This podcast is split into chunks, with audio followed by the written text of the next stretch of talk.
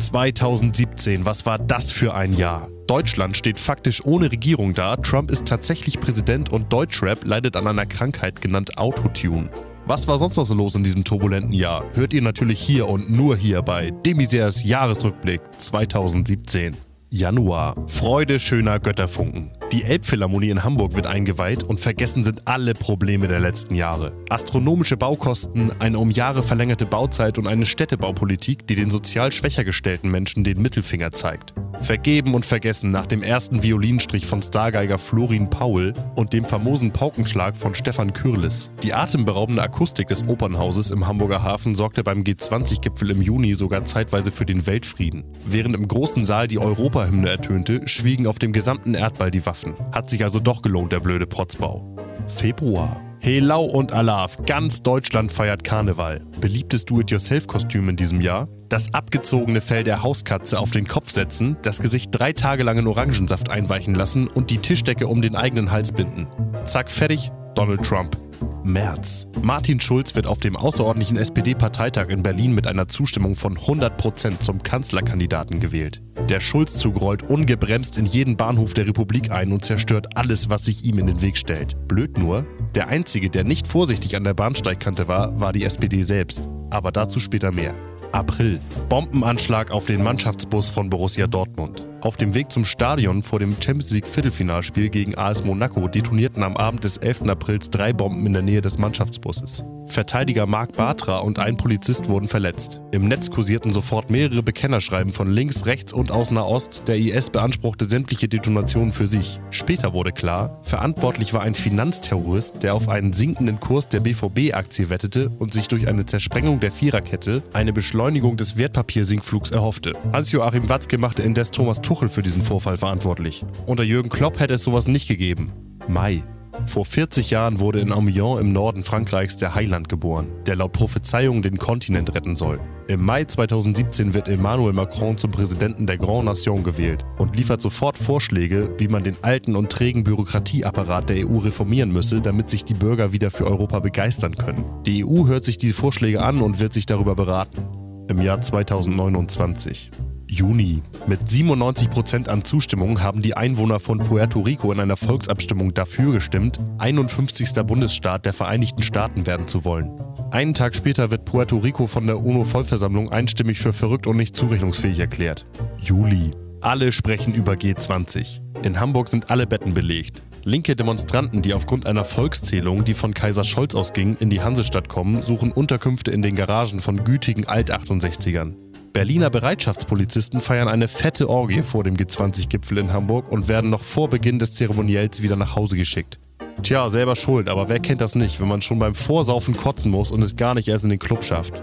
Aber die Party war auch ohne die Berliner Bumsbullen ein voller Erfolg. Nach mehreren Tagen Auskatern kündigte Oberbürgermeister Scholz an, das machen wir jetzt jedes Jahr.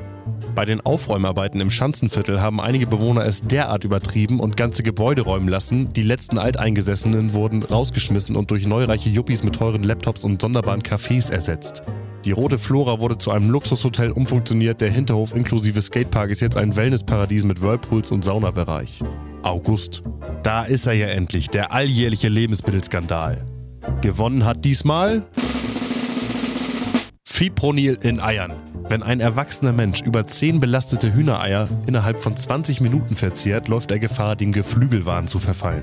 Die verantwortlichen Reinigungsmittelhersteller, die das Insektizid dem Desinfektionsmittel Dega 16 beimischten, wurden geteert und gefedert. September. Deutschland hat gewählt. Hätte man mal lieber bleiben lassen sollen. Die AfD zieht mit 94 Sitzen in den Bundestag ein. Das ist selbst für Frauke Petri zu viel. Sie und ein weiterer AfD-Abgeordneter verlassen die Fraktion nach der Wahl und schwirren seitdem als freie Radikale auf den Bürostühlen durch den Plenarsaal. Oktober. Die Katalanen stimmen über die Unabhängigkeit von Spanien ab und in Deutschland wird fröhlich sondiert. Union, FDP und Grüne arbeiten eifrig an einem Jamaika-Bündnis, aber das Koalitionsgebilde scheint fragiler zu sein als ein iPhone-Display. Deswegen verfolgt Wolfgang Kubicki die Entwicklung in Katalonien mit großer Aufmerksamkeit, denn wenn es in Jamaika nicht klappt, könnte er vielleicht dort Finanzminister werden. Kubicki unterstützt aus diesem Grund auch Unabhängigkeitsbewegungen in Norditalien, im Baskenland, im Donbass, Transnistrien, Flandern, Wallonien, Galizien, Kurdistan und Südtirol. Je mehr unabhängige Staaten, so seine Rechnung, desto mehr Kabinette. Je mehr Kabinette, desto mehr Finanzminister. Irgendwann klappt es dann also auch für Wolfgang. November. In Den Haag bestätigt der Internationale Strafgerichtshof das 2013 gesprochene Urteil über den ehemaligen bosnisch-kroatischen General Slobodan Praljak als Kriegsverbrecher. Der reulose und sichtlich dehydrierte Praljak nimmt nach dem Richterspruch einen hastigen Schluck aus der Blumenvase, die er für sein Wasserglas hielt, und er verstirbt noch vor Ort. Nur zwei Tage vorher beschließen die EU-Mitgliedstaaten die Verlängerung der Zulassung des Unkrautvernichters Glyphosat. Was muss noch passieren, bis ihr endlich aufwacht? Landwirtschaftsminister Christian Schmidt, an deinen Händen klebt Blut. Dezember.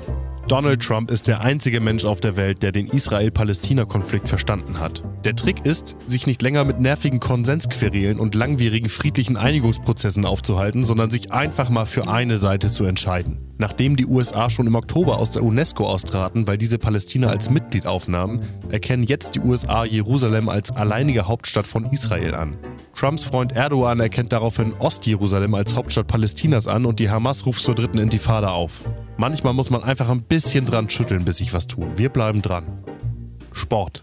Keine EM, keine WM, kein Olympia, die Russen und die Radfahrer dopen, Bayern wird Meister und der HSV steigt nicht ab. Keine besonderen Vorkommnisse. Glaube.